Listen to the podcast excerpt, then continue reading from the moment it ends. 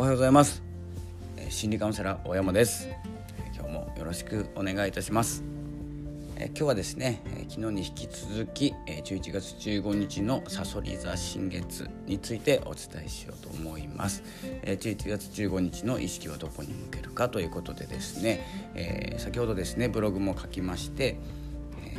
とですね逆行火星逆行終了からのさそり座新月ということでエネルギーが重なりますという、えー、大事な新月になりますので、えー、ここはですねちょっと性質さそり座の性質とですね他の天体の関係性ですねホロスコープを見て、え、お伝えしようと思います。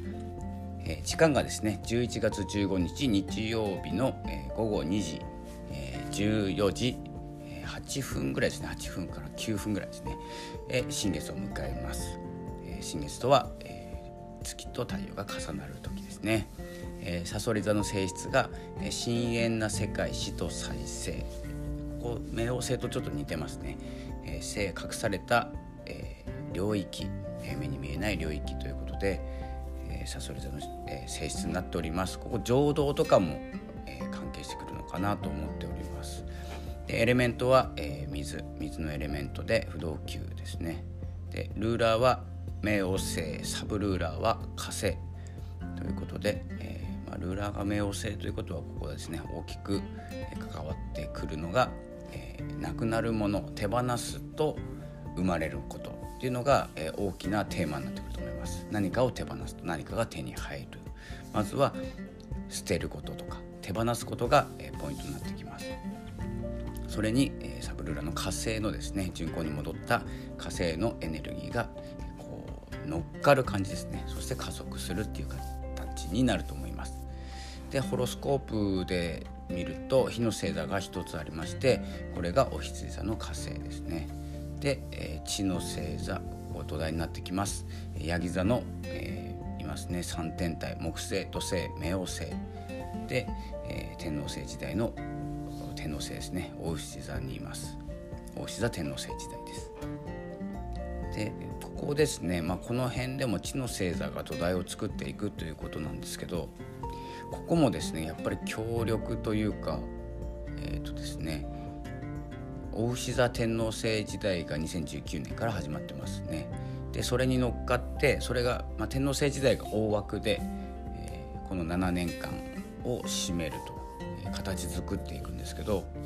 この枠の中でこの変容とか変革経済の何て言うんですか変わり目というですね時代が2025年まで続くんですけどこれが、えー、大牛座天皇制時代と呼ばれる呼ばれているんですね。でその中で、えー、2020年が、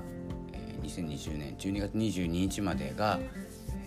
ですねヤギ座木星時代と言われていてその天王星の時代が大枠だとしたらその中の小さな、え、サークルのようなイメージなんですけどそれが木星ですねヤギ座木星時代。それが入ってて、えー、ただですね、え、ちょっとエネルギー的に強いのがお羊座の火星と、えー、ヤギ座の土星。あとは風の星座が一つ入っているので金星。ですね。風の星座天秤座にいる金星。これもルーラーですね。ルーラーが金星です。で水の星座が4つありまして、まあ、太陽月これ重なってるので当たり前ですね。で、えー、あと水星。これがさそり座にいます。であとは海王星魚座にいます。ここもですねルーラーというかホームグラウンドあんまりですね専門的な用語を使っても、えー、仕方ないので、えー、僕も素人というかですね、まあ、趣味でやっている、えー、星読みなのでここはちょっと分かりやすくいきたいと思います。えー、ホームグラウンドにいるのが火星お羊座の火星ヤギ座の土星天秤座の金星魚座の海王星ということでこの4天体がですね全部得意なところにいると好きなところにいるっていうかそんなイメージを持っていただければと思います。なのでこの火星土星金星海王星えー、とですね新月合わせれば月太陽この6つですね。6つの天体が、えーとですねまあ、力を発揮するというかですね、えイメージでは得意を生かせという合図です。自分の得意なもの。そしてさそり座っていうのが、えーとですね、人間関係とか人が変える環境人が関わって変わる環境というイメージというかですねサインにもなってます。で月と太陽が木星といい角度にあるというですねホロスコープになっています。なので木星というかですね木星土星冥王星が一緒にいるのでほぼ。で、え、月と太陽といい角度にある柔らかい角度にあるので、え、ここはですねいいんじゃないかなと思いますいいんじゃないかなってすごく抽象的なんですけどなぜかというと注目しているのは私は火星なんですね。え、火星と、えー、今回新月は、えー、関わり持った角度は持ってないんですけれども単体でもですね強いんです火星って。これ僕の中でですけどね、ちょっとですね特殊な見方をしてます。火星今回15度っていうですね、まあ、ど真ん中にいるんですねお羊座の。でお羊座っていうのが星座の始まり星座の始まり十二星座の始まりがお羊座から始まるということはスタート地点ですよね。で新月というのは何か新しいことを始める時ということでスタートですよね。これは意味一緒です。今一緒じゃないんですけど大枠で一緒です。なのでスタート地点の加速力で先日火星が逆行終了して、えー、さてやるぞっていうですねイメージを持ってると思います。イメージなんですけどそれがですねもうやる気満々でですねえ進むぞっていうですね感じでこう構えてますんでその2時を待って2時がスタート、えなんですけどという感じで火星が構えていてそのスタートと同時に走り始めます2時です。そしてまあまああのこれは余談なんですけれども、まあ、火星のイメージで火星の話ばっかりになっちゃうんですけど、まあ、軍神とか戦いアレスとかですねギリシャ神話ではアレスというような、えー、戦いの神ですね、えー、そのような戦いの神、まあ、火星といったらちょっとイメージつかないと思いますんでえっ、ー、とですねアレスっていう戦いの神軍神。軍神がやる気を出してですねもう士気が高まっている状態でも待ち構えてると思ったらかなり怖いですよね。それがそれが自分の中の戦いの神だと思ってください。でそれがですね待ってるんです。明日の2時をっていう状態です。もう熱くなってきますねこれね。火星の話するとこう長くなってしまいますので、そろそろ次に行きたいと思うんですけれども先ほど言いました注目の4天体、えー、なんですけれども、えー、土星金星冥王星ですね。なんだっけな。火星ですね。で、えー、性質的にはちょっと引用させていただいてるんですけれども、えー、火星は攻撃的という性質、えー、積極性エネルギー熱戦い男性、えー、という、えー、サインですね。で金星が愛情、え、愛情所有とか依存恋愛所有物、えー、征服とかっていうこともあるのかなと思います。で土星が制限ですね。時間の制限、えー、あとは制御されるもの抑制されるもの押さえつけるものですね。時間によって。ここもですねギリシャ神話ではギリシャ神話じゃないですね。ギリシャ神話かな。クロノス。クロノスっていういう別名というかですね土星は呼ばれてるんですけどこれはですね時計のクロックから来てるんですね。クロックから来てあ違う。クロックがクロノスから来てるのか。逆でしたね、えー、なのでこれは土星は時間ですね。時間制限みたいな感じですね。時間で縛るもの、えー、というものが、えー、土星です。で冥王星が死と再生ということで極限とか、えー、異常事態というイメ、えー、性質を持っております。これがですねこのようなものが、強く現れる新月ということになります。えー、つまりですね締めようかなと思います。えー、どういうことかというと、えー、天皇制時代、えー、破壊王と呼ばれている天皇制天空の覇者ですね天皇制の時代が時代ごと変えようとしていますその時代をの変え方なんですけれどもえーとですね、今まで表面上で付き合っていた人たちとか、作られたもの、自分自身じゃないものというものをことごとく破壊していきます。ちょっとですね言葉を選ばないで言うと偽物を破壊する、時代になってます。この7年間ですね。25年まで。でそして木星の力が強い2020年ですね。2020年の12月22日まで、え、これはですね、まあ、ラッキー天体ですね。木星は、え、ラッキーというかですね運ですね。運とは何なのかというと、え、自分の力ではない力ですよね。運って。運と実力っていうのは対比してますので。ということは他力をうまく使う人が、え目立ってきます。今年。まあ目立ってきますというかあと1ヶ月ぐらいなんですけど目立っています。でそして時間を制すれば無駄なものが勝手に消えて新しいものが生まれる。というのは時間というのは土星です。で無駄なものが勝手に消えて新しいものが生まれるというのは冥王星です。えというような形で、えそれがですね人との間異性との関係性で強く発揮されるということです。ちょっといろいろ詰め込みすぎたんで分かりづらくなると思うんですけどこれをですね明日ノートにまとめるという方法で私は祈りを新月に向けたいと思っております。祈りで意識を向けるっていうことですね。でこれ個人差あるんで火星金星土星冥王星当たり前に月と太陽なんですけどこれを見てこの、えー、今言いました性質ですね攻撃的愛情制限使徒再生をこの言葉をイメージした時に自分の中のこの4つ自分の中の攻撃的な性質と自分の中の愛情自分の中の時間の制限と自分の中の使徒再生ということでこれを思った時に何を意識するか何をイメージするかということでえ祈りに変わります。それがえ新月に乗ってですね新月のエネルギーに乗って、まあ、火星ですね火星が加速させていくっていう感じになると思います。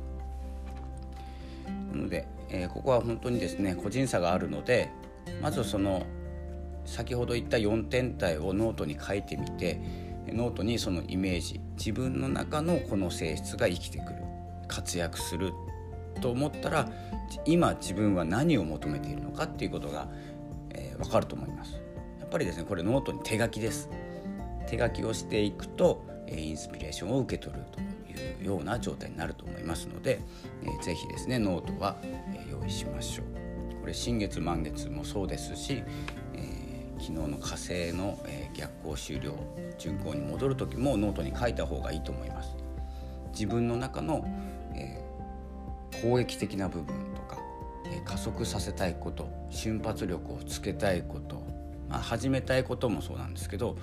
それをイメージした時に自分は何を書き始めるのかっていうことですね。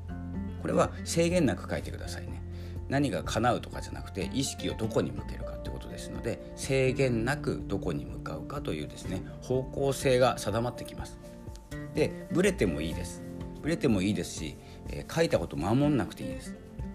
でその書いたノート見なくていいですはっきり言えば書いてほっといていいです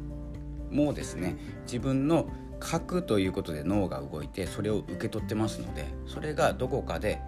行動とか意識に生まれて、え、変わってきます。なので書いたらほっとくですね。基本的には。で今書きたいことを書く。今やりたいことを書く。制限なしで。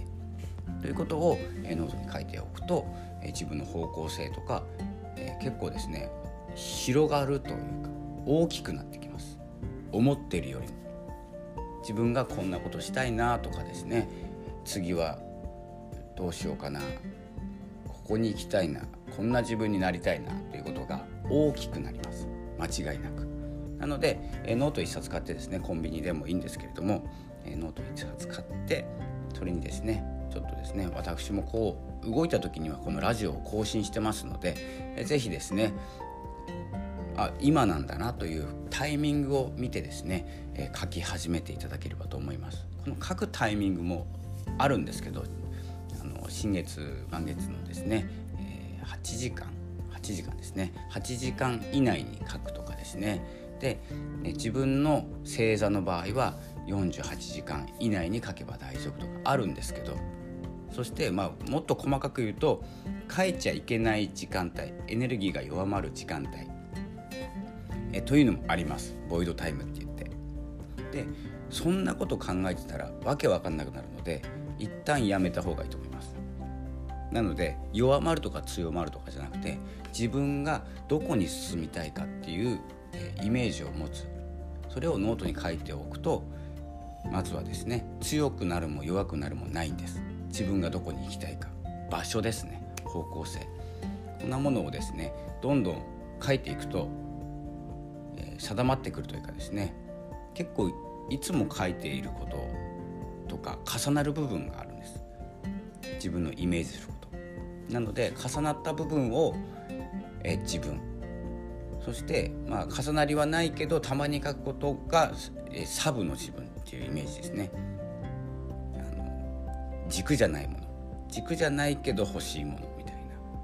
そんなにメインじゃないけど欲しいものみたいなですね。あるじゃないですか。あったらいいなぐらいのものがたまに出てきます。それがどっかに結びついて手に入ったりそれに向かっていけたりするんですけど、まあ、軸を持っていれば、えー、まあいいかなと思います。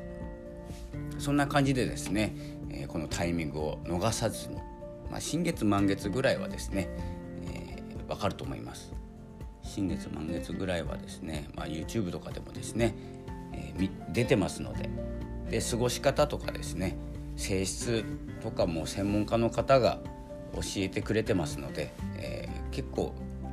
あの言い方とか表現は違うんですけど性質とかは変わりませんのでネットとかでも出てます。なのでタイミングを私はタイミングを見て自分の思いをホロホロスコープを見ながらですね性質とかはちょっと引用させていただきながら、ホロスコープからイメージを受け取って、えー、お話ししております。タイミングだけ、えー、のお知らせだと思ってください。なのであ更新したなと思ったらあなんかあったなんかあったなぐらいのですね感じで聞いていただければと思います。まあその割にはまあ長くお話しするんですけど、まあ、この宇宙の話をすると、えー、一つ一つですね、まあ、脱線しながらだとおそらくもう果てしなく話せると思いますので今日はこの辺で、やめておこうと思います。えっ、ー、とですねブログも書きましたので、えー、まあ聞いてですね、まあ、話長すぎて何言ってるか分かんないと思いますので、えブログを読んでいただいて、えー、大体同じことを書いてあります、えー、まあ、先に言えっていう感じですよねなのでまあこう大体1分か2分ぐらい聞いてあとは説明欄概要欄みたいなところにリンクを載せておきます。そちらを見ていただければと思います。それではですね良い新月をお迎えください、まあ、新月って見えないんですけどね。見えないけど、え、11月15日、え、2時。大体2時。15日日曜日明日の2時です。さそり座新月ということでまあ死と再生もそうなんですけどえっ、ー、とですねさそり座うんとあれですね潜在意識自分の隠された能力とか隠された思い隠れているけど根っこにある思いこういうものに気づけるんじゃないかなと思います。それが火星によって加速します。それでは長くなりましたがこの辺で失礼したいと思います。今日もありがとうございました。またえ次はですね、えーと、予定では、えーと、イメージ次の思いつきがなければ11月28日の、えーと、と可用性可用性逆行終了の時に、え更新したいと思います。11月28日です。ちょっと期間があるのでその間に何本か、え軽く、え配信いたしますので是非チェックしてください。それではこの辺で失礼したいと思います。今日もありがとうございました。さようなら。